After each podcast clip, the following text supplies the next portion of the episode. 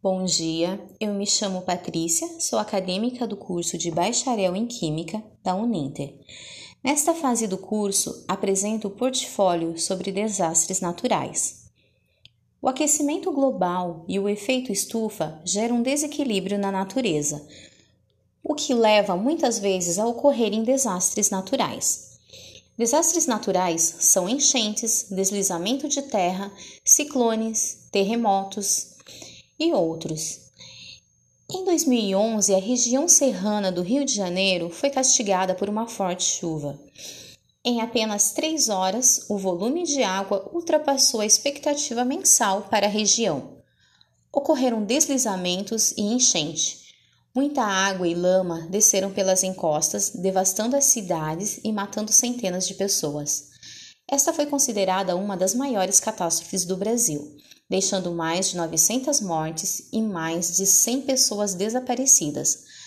Nova Friburgo, Petrópolis e Teresópolis foram as mais atingidas. A falta de infraestrutura adequada e a ocupação irregular do solo contribuíram para o problema se agravar.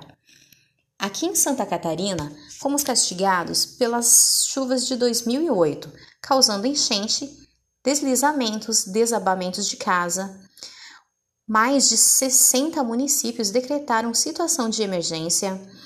Mais de um milhão e meio de pessoas foram atingidas pelas chuvas.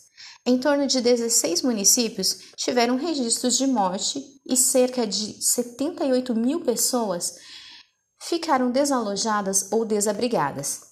Ainda hoje, depois de 12 anos, levamos as marcas dessa tragédia.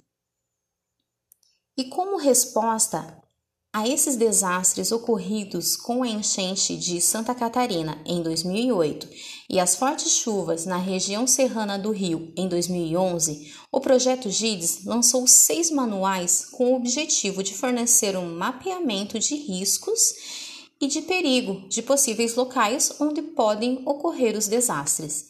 Esses manuais de planejamento urbano para prevenção de desastres naturais são o resultado de uma cooperação técnica firmada entre os governos brasileiros e japoneses.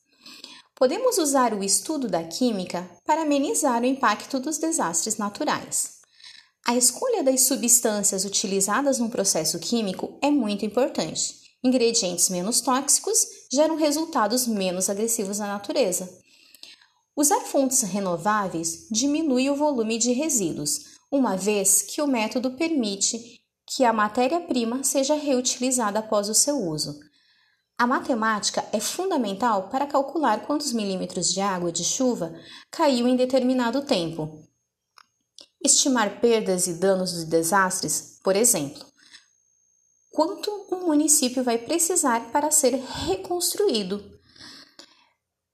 Pesquisadores do Centro Nacional de Monitoramento e Alerta de Desastres Naturais, CEMADEM, querem intensificar o uso da matemática para aprimorar os estudos sobre desastres naturais no Brasil. O objetivo é reduzir riscos e mapear o impacto potencial de eventos como deslizamentos de terra, desabamentos e inundações. Muito obrigada e até mais!